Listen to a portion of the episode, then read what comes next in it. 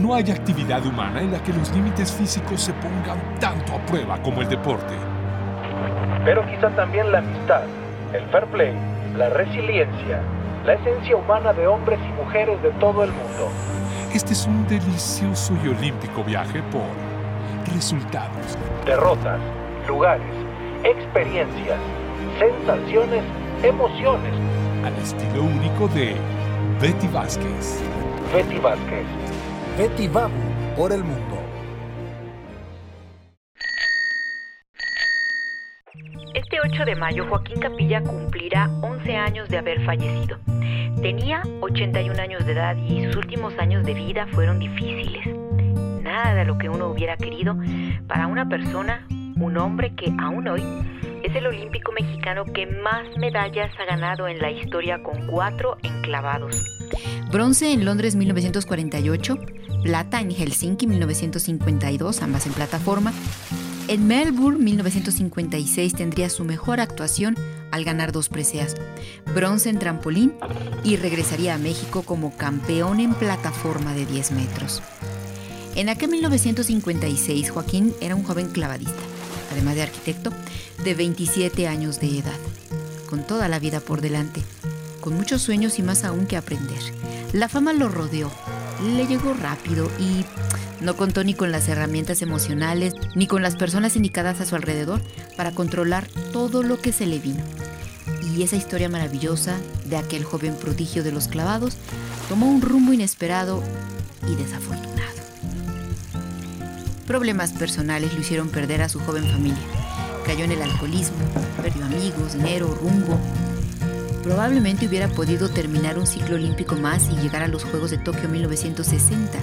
Y ese brillo que ya tenía hubiera alcanzado un incalculable valor, pero no fue así. Cuando yo tuve la oportunidad de conocer a Joaquín Capilla, era ya un señor que asumía el peso de su historia, todo lo que esto representaba. La parte brillante, la glamurosa en la que presumía haber sido, de cierta forma, actor de cine.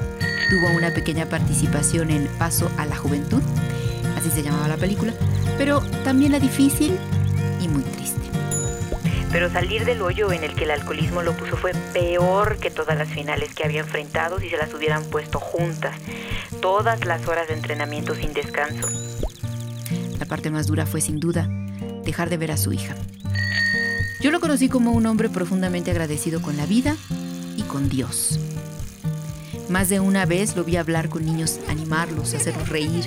Hablaba y hablaba mucho y lo hacía rápido, como si eso evitara que perdiera el hilo de su discurso, como si se tratara a veces de algo ensayado, pero no, en realidad simplemente era la cascada de ideas, de sentimientos, pensamientos. Tal vez era recuperar ese tiempo en el que puso pausa a su vida para retomarla, para no perderla, para recuperarla. Y había que ponerle atención porque si no, entonces uno se perdía en esa cascada. Recuerdo ahorita todo eso y casi escucho su voz. Parecía siempre estar feliz, parecía siempre estar contento, pero las dificultades continuaban a su lado. Después nos enteraríamos realmente. Yo lo vería directamente al visitarlo un día en su casa, en el departamento donde vivía con su segunda esposa, Carmen Zavala, Carmelita, su compañera de vida, quien también lidiaba con sus propios problemas de salud. Eran dos enamorados, grandes compañeros que se cuidaban uno a otro como podían. Se corregían, a veces se reclamaban, tal vez más Carmelita Joaquín, pero él parecía asumir siempre que le tocaba ceder. Le tocaba hacerla feliz, ayudarle a que se sintiera cómoda y segura.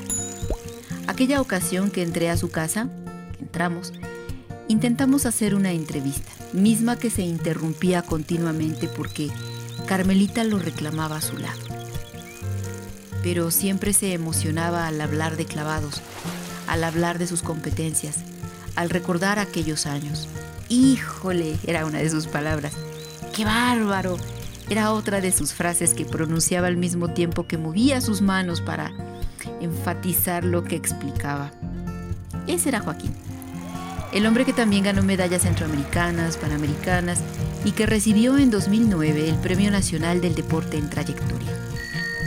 el hombre que abrió un camino en México a los clavados que desde entonces no ha dejado de darnos maravillosas historias, que es hoy el deporte que más medallas olímpicas ha dejado a la cuenta de nuestro país con 14, es decir, el 28.58% de las 68 que se han ganado hasta Río 2016 y que seguramente serán más este año cuando, en un hecho histórico, viaje equipo completo.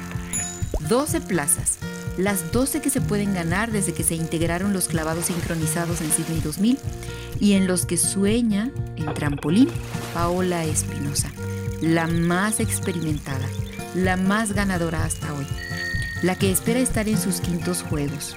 Quintos, cinco ediciones, cinco ciclos, toda una vida. Joaquín nunca se involucró en la federación. La CONADE en algún momento le dio la oportunidad de laborar como entrenador y me atrevo a parafrasearlo y digo, híjole, seguro desde donde está ve el panorama, la complicación administrativa que tiene a todos los clavadistas, los que ganaron las plazas y los demás en jaque, en ascuas. Y a muchos de ellos, Capilla los vio niños, chiquitos. Y ellos saben que son la continuación de lo que él inició.